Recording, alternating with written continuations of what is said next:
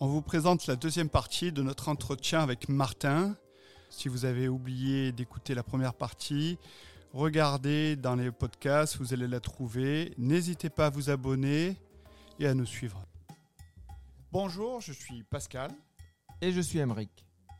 On est dans le jus, le podcast hebdomadaire qui explore le monde passionnant de la restauration au Québec.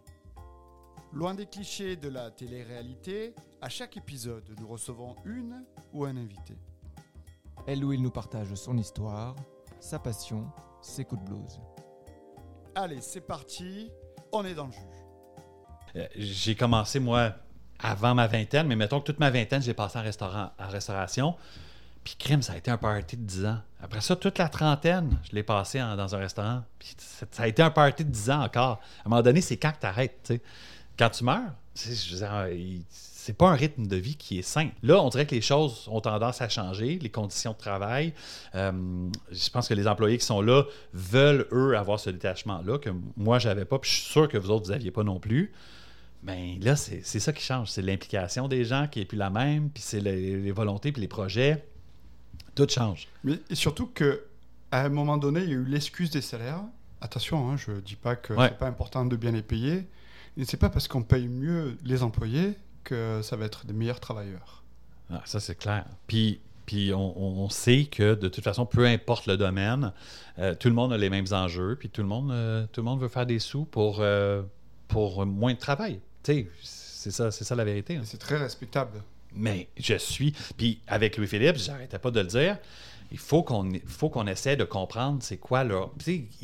Les gens, ils voulaient du temps plein, mais temps plein pour eux, c'était trois jours. Puis crème, je suis comme, qu'est-ce que ça veut dire ça? Pourquoi ils veulent ça? Ils veulent profiter de leur vie, je les comprends. Fait que, tu sais, on est allé, on est, nous autres, on a vraiment essayé de s'ouvrir euh, aux générations. Tu sais, je veux, veux pas, on a, moi, je vieillis. Puis, peut-être que c'est un discours qui se répète, là, mais les jeunes avec qui je travaillais avaient toujours 22 ans. Peu importe l'année, moi, j'avais du staff de 22 ans. Puis, moi, je vieillissais. Puis, ces changements-là, on les voyait, puis on les sentait. C'est pas arrivé du jour au lendemain. Fait que, moi, ce que j'ai voulu faire, c'est m'ouvrir constamment, puis tu d'aller chercher aussi qu'est-ce que eux ils considèrent important. Tu parce que, crème, ils ont, ils ont raison, tu. À quoi ça sert de s'ouvrir les veines, puis d'avoir l'air de ça, man, des grosses cernes, quand t'as juste une vie, tu. Ah ouais, ils ont raison. Mais alors justement, en sachant qu'ils ont raison, en connaissant euh, le marché aujourd'hui à Montréal, les loyers qui augmentent, euh, La matière première? la matière première, l'inflation, c'est pas très reluisant tout ça. hein. Non, j'aimerais pas ça être dans leurs chaussures, franchement. Puis, tu sais, tu me demandes, est-ce que tu veux un autre resto? La réponse, c'est non, mais si j'ai à avoir un autre resto, ça va être complètement différent. Ça va être un resto qui va être ouvert quand moi je vais travailler, qui va nécessiter juste moi, puis ça va être bien plus simple. Tu vas utiliser les affaires que quelqu'un, un spécialiste, tu sais, euh, au lieu de faire des bagels, ben, je vais acheter les bagels d'un gars qui est bien meilleur que moi pour les faire. Même chose pour les charcutes, même chose pour. euh, tu sais, fait que d'avoir des trucs que je, je mette le spotlight sur quelqu'un d'autre, où moi j'aurais beaucoup moins besoin de, de- travailler, juste slicer du saucisson, ben c'est ça que j'ai envie de manger. C'est ça que j'ai envie d'offrir. Oui, mais d'un autre côté, tu dis ça, mais c'est quand même assez utopique, parce que bon, maintenant que tu as goûté euh, la liberté euh, de pouvoir euh, profiter de tes soirées, tu ouvriras plus jamais Ouais, les soirs. Mais tu sais, j'ai pris la retraite de la restauration dite haut de gamme. C'est ce que je considère. Euh, Puis donc, en me divorçant, j'en ai parlé tantôt de la mère des filles. On a vendu la maison. Elle, elle a investi. Peu importe ce qu'elle a fait, je m'en fous. C'est son argent. Peut-être qu'elle l'a investi pour les filles. Tant mieux. Tant mieux pour les filles. Moi, ce que j'ai fait, c'est que j'ai investi en France. J'ai acheté une parcelle de vignes. Ah Donc, euh, dans le Gard, j'ai deux hectares de vignes. Puis tout le long de ce processus-là, l'achat, puis tu sais, comme la location, j'ai- elle est en fermage, donc je la loue à un jeune vigneron. Là, il y a des claquements. C'est le, c'est le chien qui est là. Il, trouve, il se trouve être très motivé par mon histoire de vigne. Fait que, tu sais, moi, ça a toujours été ça, de signer ce bail-là avec le jeune vigneron, puis d'éventuellement aller faire mes petits trucs, d'aller peut-être m'installer en France, faire six mois, six mois. Oui, c'est peut-être euh, romantique puis utopique, mais à 50 ans, ma retraite, ça va être ça. C'est cool. Ouais. C'est un beau projet. Ouais. Alors, euh, moi, j'ai j'ai quand même une question euh, que je me pose depuis, depuis l'introduction. Qu'est-ce que tu viens faire dans un petit podcast euh, Pascal aimait- a pas aimé que je dise ça.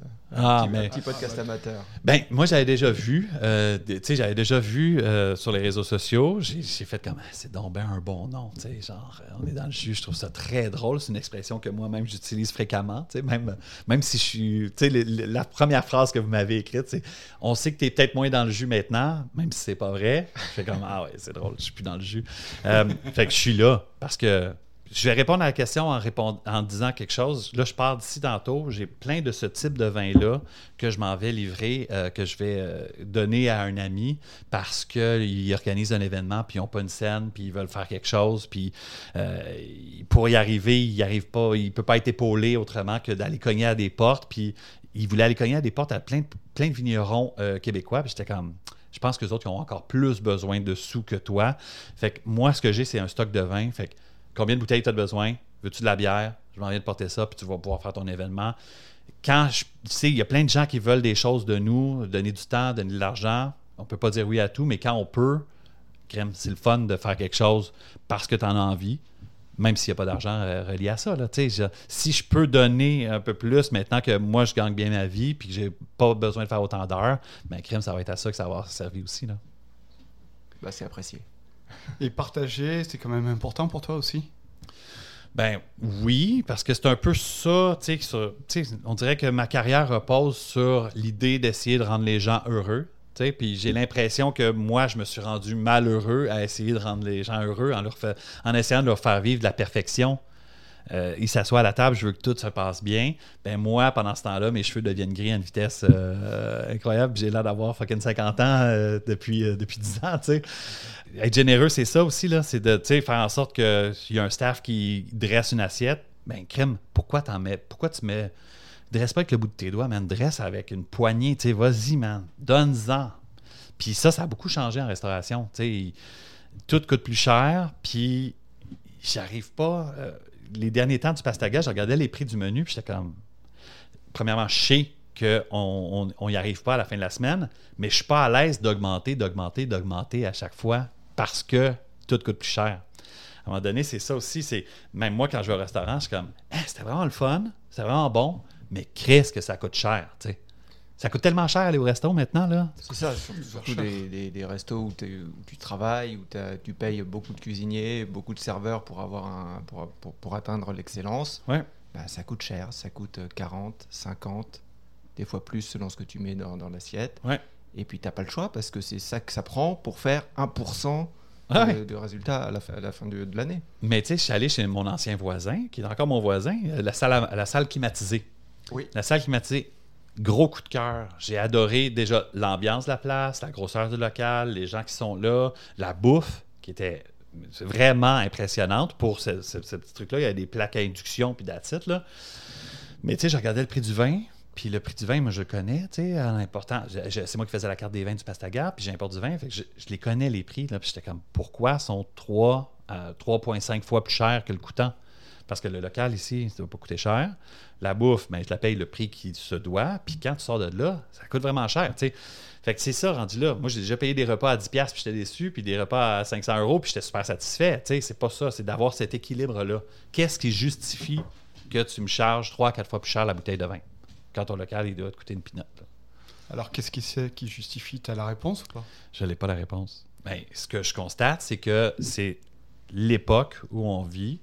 Euh, tu peux plus avoir un, si bon rapport qualité-prix. Tu vas avoir un prix très élevé pour une qualité très élevée, mais l'équilibre est en train de, disparaître. Puis tu sais, il y a des places qui vont. Je sais que ça coûte plus cher qu'à la salle climatisée. Quand on va, ah, j'ai comme un blanc là, le, groupe Nora Gray vient d'ouvrir euh, un truc, une euh, des grillades italiennes. Ryan, Ryan, si t'écoutes ce podcast-là, je suis désolé, j'ai comme un blanc sur, sur, ton, sur ton resto. C'est pas le Elena, c'est pas le Nora Gray, c'est le nouveau. En tout cas, tu la première fois, ça nous a coûté comme 5 à 600 pièces ma blonde puis moi. On est retourné parce qu'on a vraiment trippé, mais la deuxième fois, on était comme, bon, regarde, là, on a compris c'était quoi, puis ça s'adresse pas nécessairement à moi non plus, tu sais. Euh, je- T'as un décor de, de designer dernier cri. mais la place est magnifique. C'est un- dans un garage abandonné. Ils ont tout refait. Puis tu te croirais à Brooklyn. Puis, mais on est à Montréal. Là. Fait que les prix de Brooklyn, malheureusement, c'est, euh, c'est plus difficile en ce moment. Puis c'est, c'est ça, moi, que je trouve difficile. C'est... Sutherland Paddock? Hein? Non? Non, non, non. Ah, j'ai suis Mais désolé. le, le- je pense aussi qu'il y a une perception chez les clients, parce que là on parle de, on n'a jamais parlé des clients jusqu'à maintenant. Mais par exemple, j'en parlais la dernière fois avec Emeric, euh, je regardais les critiques de la cantine côtière de Colombe-Saint-Pierre, où je suis allé deux fois manger. Elle a 3.8 de revues sur Google, qui est pour moi une honte. Et la plupart des critiques, c'est c'est trop cher. Parce qu'une guedille avec 200 grammes de crevettes, 30 dollars, c'est trop cher pour les gens. Mm. Alors qu'ils achètent des guedilles de merde à 25 dollars. Mm. Et, et je pense que la- cette perception-là, à un moment donné, euh, je ne sais pas comment Je l'expliquer. pense, raison. je pense que je pense qu'on a oublié que la restauration de luxe entre guillemets, mais la restauration faite maison avec des bons produits euh, par des bons cuisiniers, c'est un luxe. Et je pense qu'on a oublié ça. Et pendant longtemps, ça n'a pas été un luxe sur le prix, mais peut-être que euh, dans les années les années à venir, on va s'en rendre compte parce que euh, les, les prix, t'as pas le choix d'augmenter tes prix, t'as pas le choix d'augmenter le salaire de tes Ouais. de- de tes cuisiniers. La restauration bien faite, c'est un luxe. Ouais. Puis ça va devenir des, des moments de célébration. Puis c'était comme ça quand moi j'ai commencé en restauration. La, la part de, de clients, tu sais, il n'y avait, y avait pas autant de clients que de restaurants. La base de clients a augmenté avec les années parce que les gens sont devenus curieux, curieux puis ouverts. Puis là, il y a eu un boom dans les restaurants. Mais là, c'est ce qu'on va se passer. Ce qui va se passer, c'est que ça coûte tellement cher que les gens vont juste dire, au lieu d'aller une fois par semaine, je vais aller une fois par mois. Puis ben ça, veut, veut pas, c'est les établissements qui vont en souffrir. Puis on va revenir à, ce qui était auparavant. On disait, il y a trop de restaurants à Montréal. Tu sais, combien de fois qu'on l'a entendu ça? Puis c'est peut-être vrai, mais à l'époque, ce n'était pas, parce que toutes les places qui, étaient, qui valaient la peine d'être pleines l'étaient. Mais là, maintenant, ben, c'est ça. Moi, je sais que c'est plus difficile pour les gens d'être euh, d'être pleins 7 jours sur 7. De toute façon, avoir du staff 7 jours sur 7. Maintenant, tous les établissements sont ouverts 5 jours, 5 soirs. Puis les quatre. lundis, mardis, là, les mardis, mercredis, c'est un peu plus mollo. Là. C'est là peut-être qu'on devrait euh, agir pour avoir des aides quand on parle de gastronomie, parce que c'est quand même un moteur économique. Je reviens un peu sur ça là. Mais quand euh, un restaurant paye euh, des taxes de la ville euh, énormes, déjà c'est un, un frais fixe qui est, Ouais. qui est super difficile à, à- à subir. C'est- une horreur ce truc-là. De, de- Et tout, tout ça en sachant qu'à côté, il y a des compagnies IT où ils font de la recherche et développement et 75% des, des salaires sont subventionnés. Donc euh, c'est là que je trouve qu'il y a quelque chose à faire. C'est toujours la perception. Encore une fois, les gens ont l'impression qu'en restauration, on fait beaucoup de sous, puis malheureusement, c'est pas le- pas le cas. Tandis que les, les- trucs d'intelligence artificielle, l'argent est là, là, véritablement. Mais l'exemple que tu donnes est bon, mais en même temps, je vais te dire quelque chose, les compteurs d'eau. Donc, tous les systèmes de refroidissement des chambres froides, qui, nous, on a dû changer pour avoir un circuit fermé pour peu utiliser de l'eau. Alors qu'il y a encore des microbrasseries qui utilisent de l'eau, euh, la matière première euh, gratuite, pour, euh, pour brasser leur bière.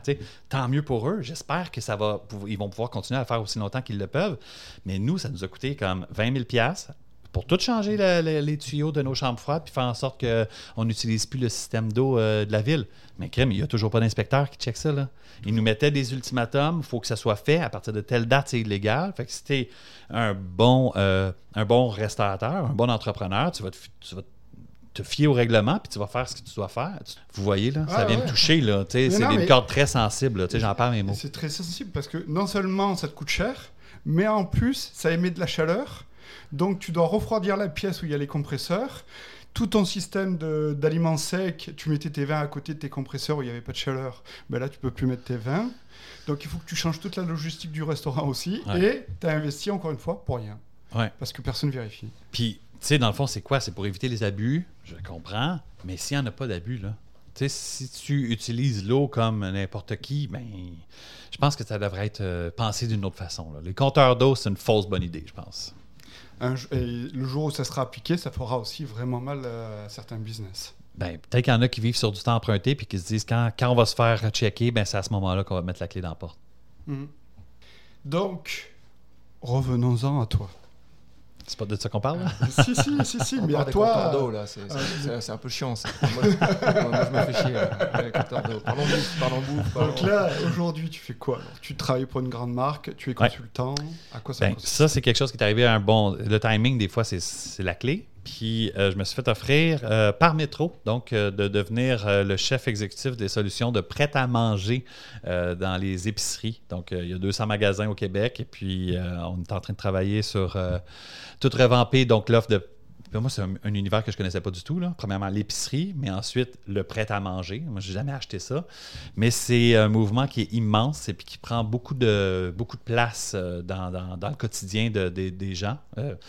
Des gens qui sont plus ou moins fortunés des fois, mais qui n'ont pas nécessairement plus de temps euh, que, que d'argent. Fait que euh, c'est quelque chose, c'est des solutions qui sont euh, couramment utilisées, chose que j'ignorais. C'est quoi ton mandat pour ces, pour ces, pour ces prêts à manger? Donc, c'est de réactualiser l'offre de prêt-à-manger, de salade, de sandwich, euh, puis donc de continuer de garder ça actuel. Mais tu sais, moi, quand j'ai vu les offres, moi-même, j'ai fait comme, ben, on touchera pas au meilleur vendeur. Tu sais, J'ai déjà la fibre entrepreneuriale qui prend le dessus puis qui dit, ben, le pâté chinois, euh, macaroni chinois, même si j'ai même pas goûté, euh, la lasagne, ben ça, c'est les meilleurs vendeurs. C'est les marges qui sont les plus grandes. Fait que ça, c'est sûr qu'on va les laisser là. Euh, la sauce à spag, la bolognaise, ça se vend, ça se vend. Puis je comprends que ça se vend. Mais moi, avant de rentrer dans cet univers-là, je savais pas tout ça. Fait que là, j'ai fait une nouvelle gamme de, de- de plats, des chefs qui sont en magasin, qui cuisinent sur place. Fait que ça, on a offert des trucs sans que ce- sans qu'il y ait mon nom de- de- d'affiché au truc. Mais aussi, on a fait, euh, on a fait une, euh, une gamme de plats dit Martin Junot pour métro. Avec ta photo Ah, là, il y a- non, il n'y a pas ma photo. Oui, il y a ton nom. Il y a mon nom, mais là, je te le dis en grand primeur, il va y avoir ma photo. En tout cas, j'aurais peut-être pas dû dire ça. Oh là là! Oh là là. non, mais il va y avoir ma photo parce qu'ils se sont rendus compte que le packaging était peut-être un peu trop sobre, puis qu'il se démarquait pas, puis que les gens comprenaient pas, puis ils savaient peut-être pas nécessairement c'est qui Martin Junot. tu sais. Ma mère, elle sait c'est qui, mais euh, tu sais, Jacqueline, euh, dans Schlag, peut-être pas. Ouais, je suis sûr que oui. Ouais, il y a des bonnes chances que oui. Mais peut-être que si elle voit ta face. Exactement. Ah, Fait que ça, vous, vous l'aurez entendu ici. Ah, merde, je, je serai pas dans la marde, là, mais euh, je vais faire attention. Puis, on compare tout le temps. Fait que les gens me disent Ah, fait que t'es maintenant le Ricardo de métro, tu sais. Mais non. Ah, Ricardo, Ricardo, Euh, c'est Ricardo. Ricardo, ben, premièrement, c'est un intouchable. Je respecte l'individu, ce qu'il a bâti, puis ce qu'ils font. Mais euh, la vérité, c'est que les plats sont pas faits au même endroit que les plats Martin Junot. Qu'ils sont faits un- un- dans un lieu qui utilise d'autres façons de faire, tandis que nous, on s'est tourné vers un traiteur. Un tout petit traiteur qui est à Montréal, qui est pas très loin d'ici d'ailleurs. Euh, puis euh, la bouffe, euh, c'est des produits le plus local possible. Quand ça peut être bio, ben ça l'est. Euh, mais c'est pas le mandat. tu sais. L'idée, c'est pas de développer des plats pour les cœliaques ou des, choses comme ça. C'est juste de faire des, des trucs qui se distinguent avec une qualité qui est un petit peu plus grande, avec un prix de vente un petit peu plus haut, mais qui va correspondre à une autre demande. Est-ce que tu as des exemples de plats que tu peux nous dire? Ben, ils sont déjà en vente. Hein? Ils sont là depuis euh, presque euh, pas six mois, mais un bon cinq mois. Euh, fait que oui, il y a plein de belles choses. Fait que moi, avec le chef de ce traiteur-là, on s'installe comme ici. Il n'y a pas de micro, c'est la seule différence. Ah, Puis on discute. Moi, j'arrive avec des idées. Puis lui, il me dit ben moi, je peux faire ça. Je peux pas faire ça. Fait que, tu sais, c'est là comme ça qu'on qu'on peut se rendre à un résultat. Moi, mon but, c'est que ça soit le meilleur possible. Puis pour que ce soit bon, il faut que lui soit capable de le faire, de un, puis qu'il ait envie de le faire, de deux. Euh, parce qu'il n'y a pas leur nom pour l'instant. Puis ça, ça, je le nommerai pas, mais que je peux juste donner un indice, là, sont vraiment à 400 mètres d'où on est. Ah. Donc, euh, les exemples de plats, il y a des, euh, des crevettes au lait de coco avec des, avec des nouilles udon, des choses euh, super simples. On fait un risotto euh, à la courge et au bacon. Mais tu sais, vraiment, des beaux produits frais, des beaux gros chunks de bacon, plein de parmesan, tu sais, des, des cubes de courge.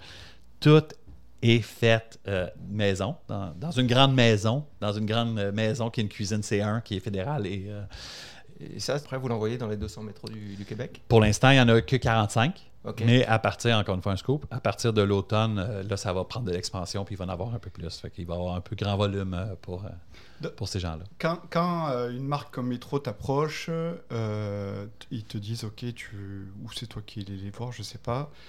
Mais quand vous discutez, tu dis oui, mais moi je veux bien, mais il y a- des concessions que je ne vais pas faire? En fait, les concessions, ils, ils viennent même pas de moi. Il y a des choses que moi, j'étais comme, on devrait faire ça, puis je me fais dire non, parce qu'on veut pas nuire à ton nom, on trouve que c'est pas une assez grande qualité. Alors que moi, je suis comme, moi, je suis super à l'aise avec l'idée de faire euh, ce type de plat-là, fait à tel endroit, puis d'être capable de.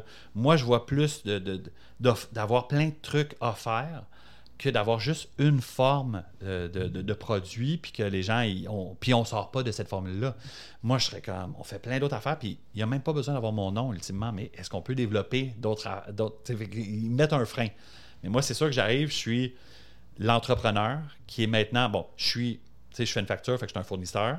Je, je disais tantôt, je suis comme un consultant, mais moi, je me vois comme un employé maintenant. Puis ce que j'ai pas envie d'être, c'est un mauvais employé. Moi, je veux que quand les gens qui travaillent avec moi, je sois un employé agréable, performant, puis qui correspondent à mes attentes. Fait que moi, j'en donne, j'en donne, puis tu sais, c'est eux qui, des fois, me disent OK, là, t'es un peu trop efficace en ce moment. Alors, une fois que tu as transmis tes recettes et tes idées euh, au chef qui prépare ensuite euh, tes plats, euh, c'est quoi tes moyens de contrôle? Ben là, les moyens de contrôle, c'est de tester. Donc, euh, une fois par semaine, on se trouve à déguster puis à s'assurer qu'il y a une constance. Mais tu sais, c'est ça. Mes plats sont vraiment développés à partir de mon idée, mais avec, avec euh, ce chef-là. Puis c'est vraiment un travail qui est conjoint. Prochainement, on va annoncer c'est qui. Euh, mais pour l'instant, le but, c'est de bâtir cette relation-là puis d'avoir cette confiance-là. Parce que Métro, c'est quand même une plateforme qui peut donner un grand, grand coup de main à une petite entreprise. Mais ça, c'est quelque chose que j'aime aussi, c'est de dire c'est fait local, localement, avec des produits le plus souvent possible, euh, local, mais quelle façon je peux vérifier? Fait que je vais une fois par semaine les voir, mais tu sais, Tu vas là-bas, tu vas Oui. une fois par semaine, tu vas sur le. oui, mais je me mettrai pas, j'amène pas mes couteaux, là, tu sais, je vais pas Ouais. venir fucker leur, euh, leur orga- organisation. Par contre, je vais constater que ça se passe bien, on va se regarder, on va se faire des high five, puis on va, tu sais, on va s'assurer que tout le monde est heureux. Puis, ben, l'autre façon de faire, c'est de, de goûter au plat aussi euh, le plus souvent possible. Puis de dire, hé, mais il n'y avait pas de safran avant euh, dans tel truc. Non, mais peut-être qu'avant, on le passait, tu voyais pas de safran, mais maintenant, tu le vois. On le passe pas, on, on économise une étape, puis on est encore plus efficace. Ah, OK, cool. tu sais. Fait que c'est de cette façon-là. Moi, je, je sais comment qu'ils l'ont fait, puis le résultat est souvent la, la preuve que ça a été fait de telle ou de telle façon. Est-ce que tu vas aller l'acheter euh, sur place dans les métros, passer à la, passer à la caisse avec ta photo dessus voir, Ça, euh, c'est le- quelque chose qui est encore assez malaisant. Parce qu'il y a mes photos partout, là, ça s'appelle une plano. Donc, euh, dans le magasin, dans les frigos, il y a des petites pancartes. Euh, Martin Junot, il y a ma photo, je suis tout content, je fais des thumbs up, encore une fois. Puis il y a mes plats. Fait que, rarement tu vas me voir dans cette section-là. je vais passer de loin. S'il y a personne, je vais y aller. Mais dernièrement, on a fait une pub. Fait que, des fois, hop, ma voix, elle arrive, tu sais, fait que je suis devant les plats, il y a ma voix qui joue dans le magasin, je suis là, tu sais, comme, il y a trop d'affaires. là. Moi, j'aime pas attirer l'attention, tu sais.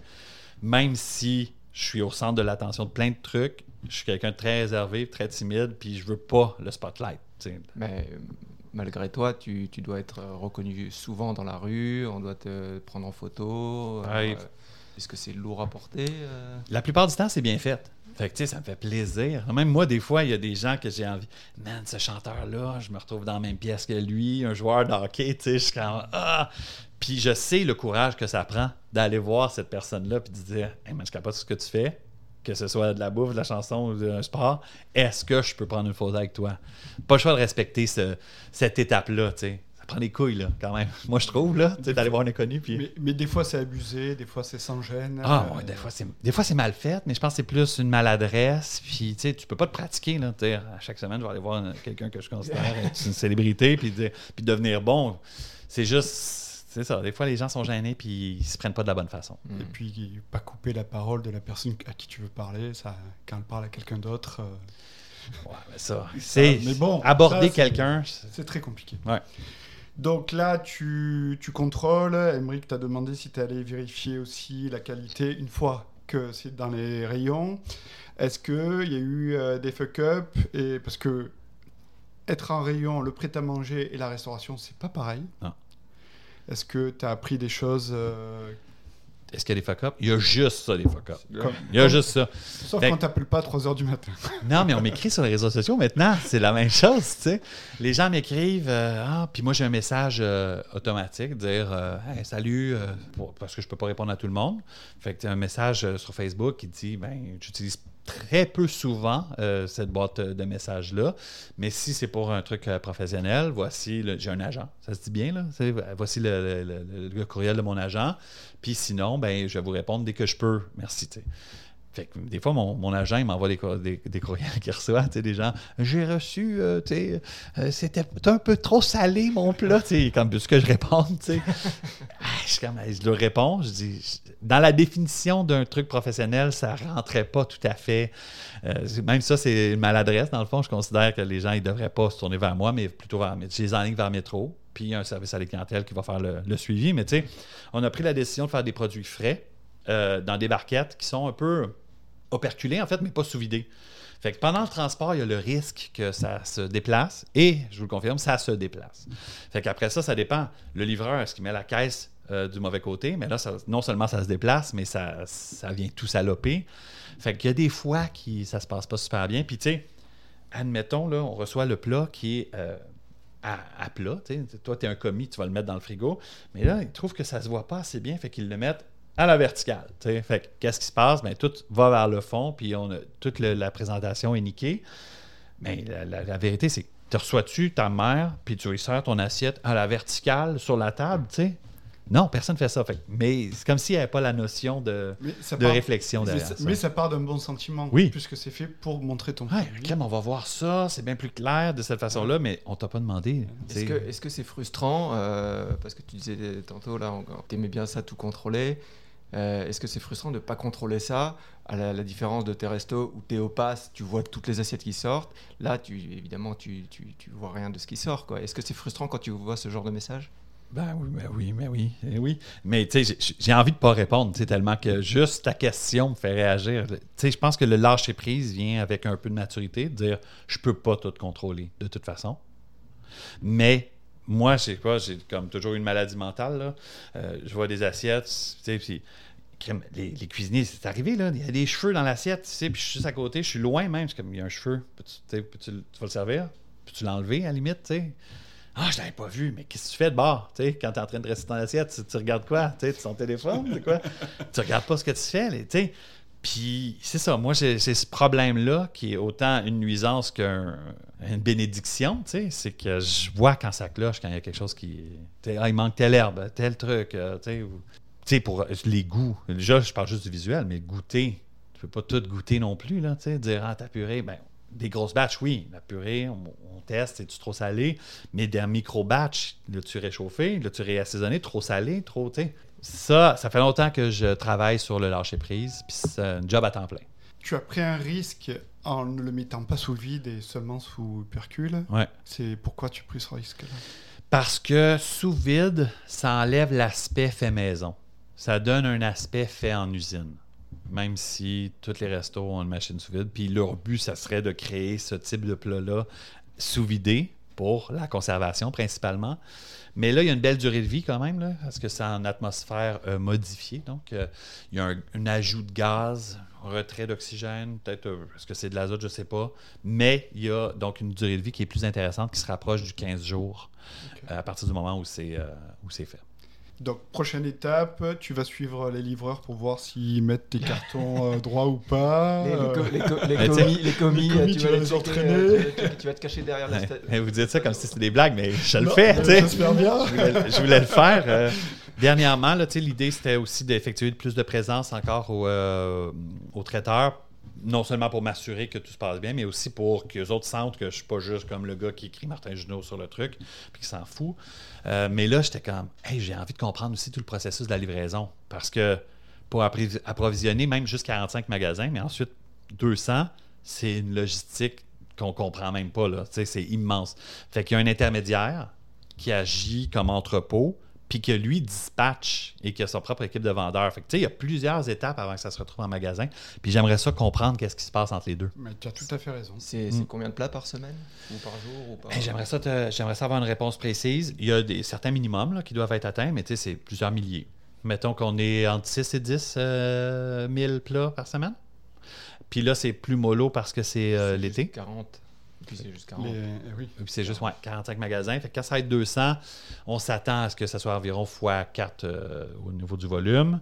Puis ben c'est ça. Quand il va voir ton enseigne, ça va être encore plus. Il va avoir quoi? Ta photo sur les. Ça va être encore Ouais. plus. C'est une bonne. La photo est bonne. Ma mère va être bien contente. Est-ce que euh, tu, tu dis ça en plaisantant, mais ça, quand même, tu y penses? Des quoi? Ah, ma mère va être contente. Ben oui, mais c'est toujours ça, là. C'est la référence à. Ma mère est, est super fière de son gars, là. c'est Fait que moi, je suis content qu'elle soit fière, évidemment. Nous, on te connaît pas, on te connaît professionnellement, mais pas plus que ça. tu es devenu euh, cuisinier parce que pourquoi? Est-ce que chez toi, il y a des, ça vient, c'est familier Il y a de la famille qui fait ça? Zéro. Moi, je viens, donc, je parle souvent de ma mère. Je viens d'une famille, euh, tu sais, ma mère monoparentale, elle s'occupait de ses deux enfants à presque temps plein à l'époque. Mon père nous voyait une fois, euh, au- un week-end sur deux.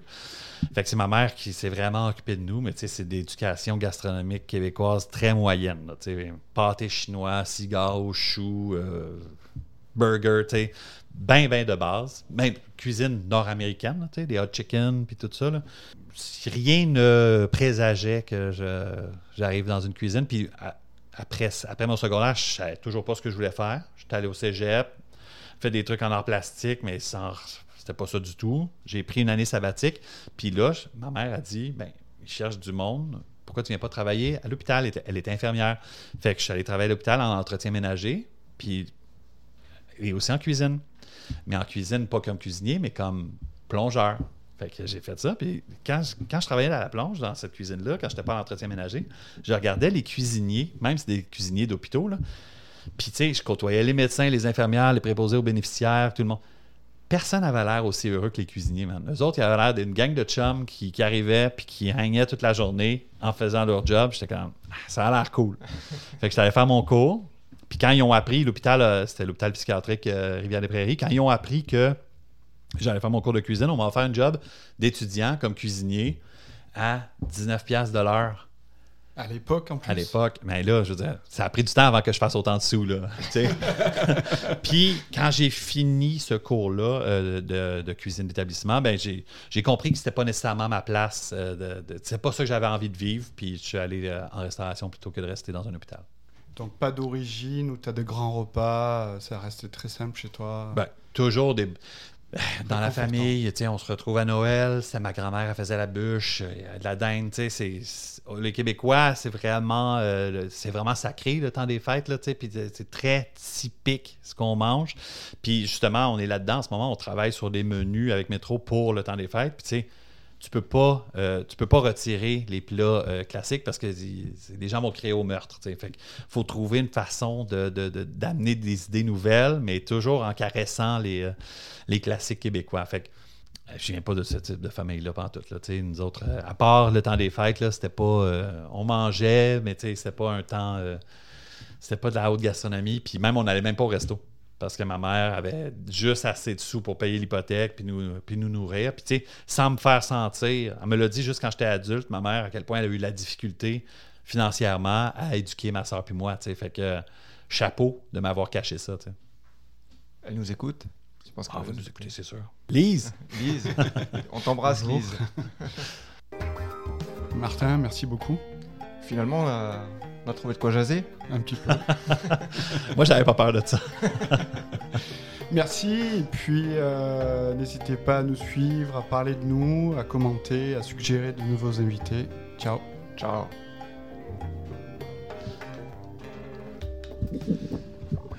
Êtes-vous content? Et toi? Ben oui.